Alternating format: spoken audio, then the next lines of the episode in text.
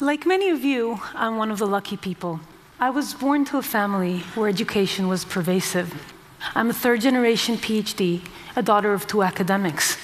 In my childhood, I played around in my father's university lab. So it was taken for granted that I attend some of the best universities, which in turn opened the door to a world of opportunity. Unfortunately, most of the people in the world are not so lucky. In some parts of the world, for example, South Africa, education is just not readily accessible. In South Africa, the educational system was constructed in the days of apartheid for the white minority. And as a consequence, today there's just not enough spots for the many more people who want and deserve a high quality education. That scarcity led to a crisis in January of this year at the University of Johannesburg.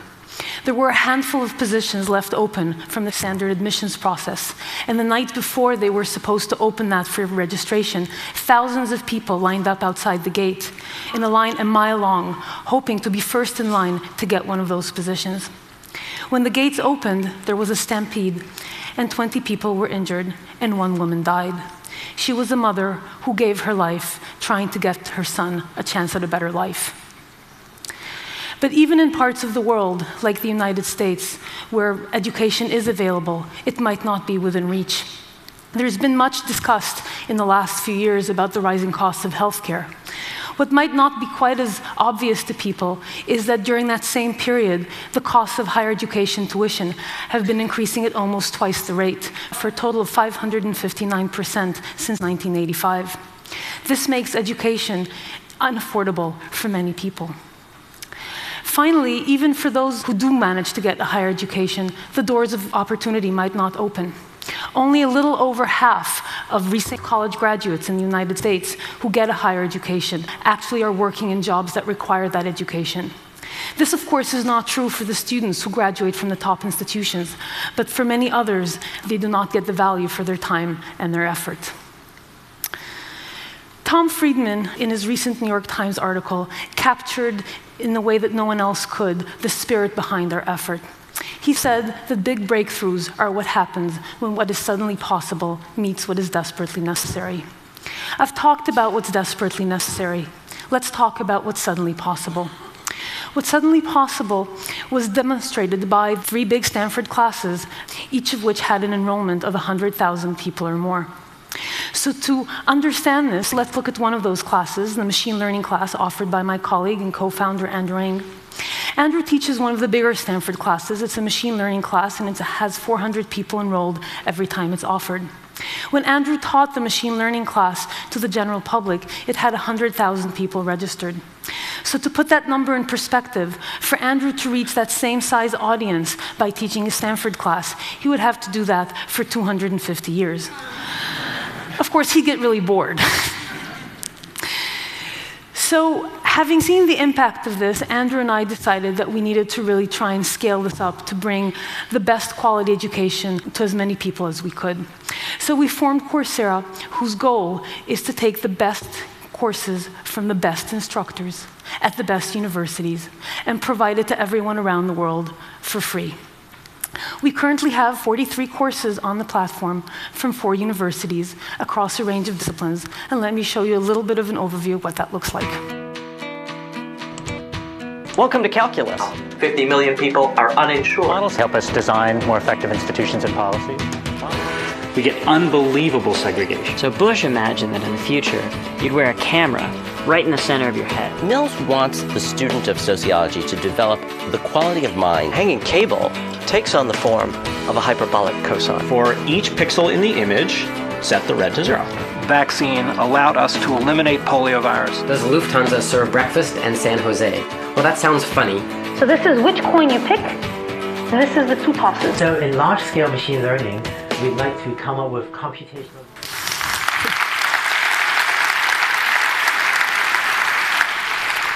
It turns out, maybe not surprisingly, that students like getting the best content from the best universities for free. Since we opened the website in February, we now have 640,000 students from 190 countries. We have 1.5 million enrollments. 6 million quizzes in the 15 classes that have launched so far have been submitted, and 14 million videos have been viewed. But it's not just about the numbers, it's also about the people.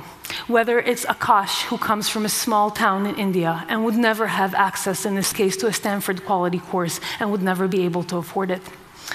Or Jenny, who is a single mother of two and wants to hone her skills so that she can go back and complete her master's degree. Or Ryan, who can't go to school because his immune deficient daughter can't be risked to have germs come into the house, so he couldn't leave the house. I'm really glad to say, recently we've been in correspondence with Ryan, that this story had a happy ending. Baby Shannon, you can see her on the left, is doing much better now, and Ryan got a job by taking some of our courses. So, what made these courses so different? After all, online course content has been available for a while. What made it different is that this was a real course experience. It started on a given day, and then the students would watch videos on a weekly basis and do homework assignments. And these would be real homework assignments for a real grade with a real deadline. You can see the deadlines in the usage graph. These are the spikes showing that procrastination is a global phenomenon. At the end of the course, the students got a certificate. They could present that certificate to a prospective employer and get a better job, and we know many students who did. Some students took their certificate and presented this to an educational institution at which they were enrolled for actual college credit. So these students were really getting something meaningful for their investment of time and effort. Let's talk a little bit about some of the components that go into these courses.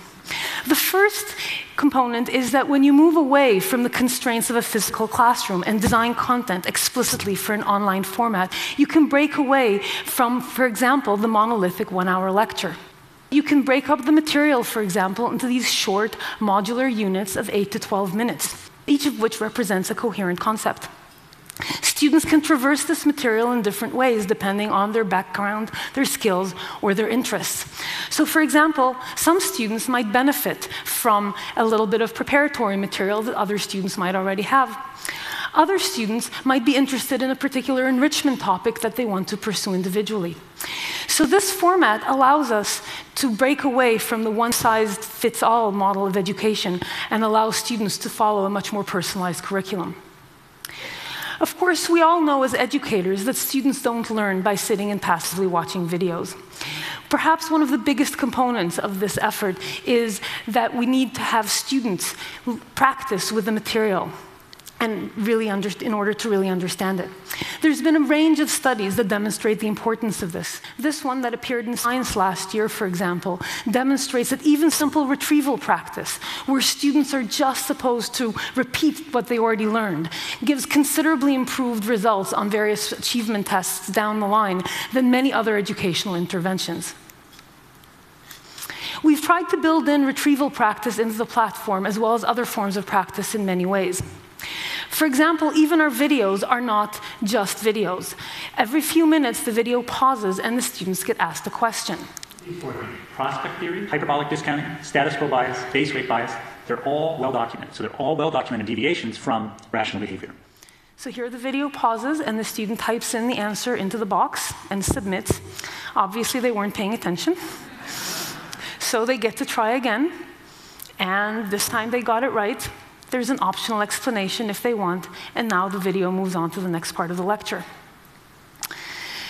This is a kind of simple question that I, as an instructor, might ask in class. But when I ask an, that kind of a question in class, 80% of the students are still scribbling the last thing I said, 15% are zoned out on Facebook, and then there's the smarty pants in the front row who blurts out the answer before anyone else has had a chance to think about it. And I, as the instructor, am terribly gratified that somebody actually knew the answer. And so the lecture moves on before really most of the students have even noticed that a question had been asked. Here, every single student has to engage with the material. Now, of course, these simple retrieval questions are not the end of the story. One needs to build in much more meaningful practice questions, and one also needs to provide the students with feedback on those questions. Now, how do you grade the work of 100,000 students if you do not have 10,000 TAs? The answer is you need to use technology to do it for you. Now, fortunately, technology has come a long way, and we can now grade a range of interesting types of homework. In addition to multiple choice and the kinds of short answer questions that you saw in the video, we can also grade math, mathematical expressions as well as mathematical derivations. We can grade models, whether it's um, financial models in a business class or physical models in a science or engineering class. And we can grade some pretty sophisticated programming assignments. So let me show you one that's actually pretty simple, but fairly visual. This is from Stanford's Computer Science 101 class, and the student is supposed to color correct that blurry red image. They're typing their program into the browser, and you can see they didn't get it quite right. Lady Liberty is still seasick. And so the student tries again, and now they got it right, and they're told that, and they can move on to the next assignment. This ability to interact actively with the material and be told when you're right or wrong is really essential to student learning. Now, of course, we cannot yet grade the range of work that one needs for all courses. Specifically, what's lacking is the kind of critical thinking work that is so essential in such disciplines as the humanities, the social sciences, business, and others. So we tried to convince, for example, some of our humanities faculty that multiple choice was not such a bad strategy. That didn't go over really well. so we had to come up with a different solution. And the solution we ended up using is peer grading. It turns out that previous studies show, like this one by Sadler and Good, that peer grading is a surprisingly effective strategy for providing reproducible grades. It was tried only in small classes, but there it showed, for example, that the student assigned grade on the y axis are actually very well correlated with the teacher assigned grade on the x axis. What's even more surprising is that self grades, where the student grade their own work critically, so long as you incentivize them properly so they can't give themselves a perfect score, um, are actually even better correlated with the teacher grades. And so this is an effective strategy that can be used for grading at scale and is also a useful learning strategy for the students because they actually learn from the experience. So we now have the largest peer grading pipeline ever devised, where tens of thousands of students are grading each other's work, and quite successfully, I have to say. But this is not just about students sitting alone in their living room working through problems. Around each one of our courses, a community of students had formed, a global community of people around a shared intellectual endeavor. What you see here is a self generated map from students in our Princeton Sociology 101 course, where um, they have put themselves in a world map, and you can really see the global reach of this kind of effort. Students collaborated in these courses in a variety of different ways. First of all, there was a question and answer form where students would pose questions and other students would answer those questions. And the really amazing thing is because there were so many students, it means that even if a student posed the question at three o'clock in the morning, somewhere around the world, there would be somebody who was awake and working on the same problem. And so in many of our courses, the median response time for a question on the question and answer form was 22 minutes which is not a level of service that I have ever offered to my Stanford students. And you can see from the student testimonials that students actually find that because of this large online community, they got to interact with each other in many ways that were deeper than they did in the context of a physical classroom. Students also self assembled at any kind of intervention from us into small study groups. Some of these were physical study groups along geographical constraints and met on a weekly basis to work through problem sets. This is the San Francisco study group, but there were ones all over the world. Others were virtual study groups, sometimes along language lines or along cultural lines. And at the bottom left there, you see our multicultural uh, universal study group, where people explicitly wanted to connect with people from other cultures. There's some tremendous opportunities um, to be had from this kind of framework. The first is that it, it, has the potential of giving us a completely unprecedented look into understanding human learning. Because the data that we can collect here is unique. You can collect every click, every homework submission, every forum post from tens of thousands of students. So you can turn the study of human learning from the hypothesis driven mode to the data driven mode, a transformation that, for example, has revolutionized biology. You can use these data to understand fundamental questions, like what are good learning strategies that are effective versus ones that are not. And in the context of particular courses, you can ask questions like what are some of the misconceptions that are more common and how do we help students fix them? So here's an example of that, also from Andrew's machine learning class. This is a distribution of wrong answers to one of Andrew's assignments. The answers happen to be pairs of numbers, so you can draw them on this two-dimensional plot. Each of the little crosses that you see is a different wrong answer. The big cross at the top left is where 2,000 students gave the exact same wrong answer. Now, if two students in a class of 100 give the same wrong answer, you would never notice. But when 2,000 students give the same wrong answer, it's kind of hard to miss. So Andrew and his students went in, looked at some of those assignments, understood the, uh, the root cause of the misconception, and then they produced a targeted error message that would be provided to every student whose answer fell into that bucket, which means that students who made that same mistake would now get personalized feedback telling them how to fix their um, misconception much more effectively. So, there's, so this personalization is something that one can then build by having the virtue of large numbers. Personalization is perhaps one of the biggest opportunities here as well because it provides us with the potential of solving a 30 year old problem. Educational researcher Benjamin Bloom in 1984 posed what's called the two sigma problem, which he observed by studying three populations. The first is the population that's studied in a lecture based classroom. The second is a population of students that studied using a standard lecture-based classroom, but with a mastery-based approach, so that students couldn't move on to the next topic before uh, demonstrating mastery of the previous one. And finally, there was a population of students that were taught in a one-on-one instruction using a tutor. The mastery based population is a full standard deviation, or sigma, in achievement scores better than the standard lecture based class.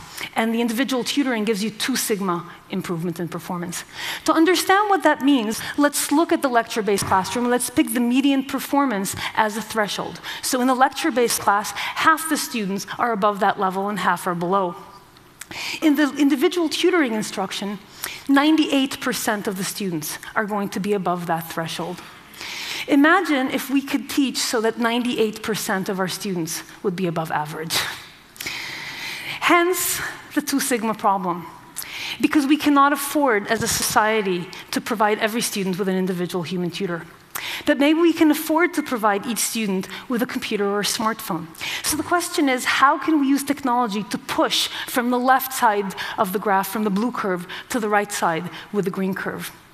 Mastery is easy to achieve using a computer because a computer doesn't get tired of showing you the same video five times.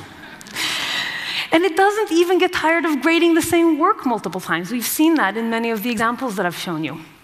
And even personalization is something that we're starting to see the beginnings of, whether it's via the personalized trajectory through the curriculum or some of the personalized feedback that we've shown you. So the goal here is to try and push and see how far we can get towards the green curve. So, if this is um, so great, are universities now obsolete? Well, Mark Twain certainly thought so. He said the college is a place where a professor's lecture notes go straight to a student's lecture notes without passing through the brains of either. I beg to differ with Mark Twain, though. I think what he was complaining about is not is not universities, but rather the lecture based format that so many universities spend so much time on. So let's go from back even further to Plutarch, who said that the mind is not a vessel that needs filling, but wood that needs igniting. And maybe we should spend less time at universities filling our students' minds with content by lecturing at them, and more time igniting their creativity, their imagination, and their problem solving skills by actually talking with them. So, how do we do that? We do that by doing active learning in the classroom. So there's been many studies, including this one, that show that if you use active learning, interacting with your students in the classroom, performance improves on every single metric, on attendance, on engagement, and on learning as measured by a standardized test. You can see, for example, that the achievement score almost doubles in this particular experiment. So maybe this is how we should spend our time at universities.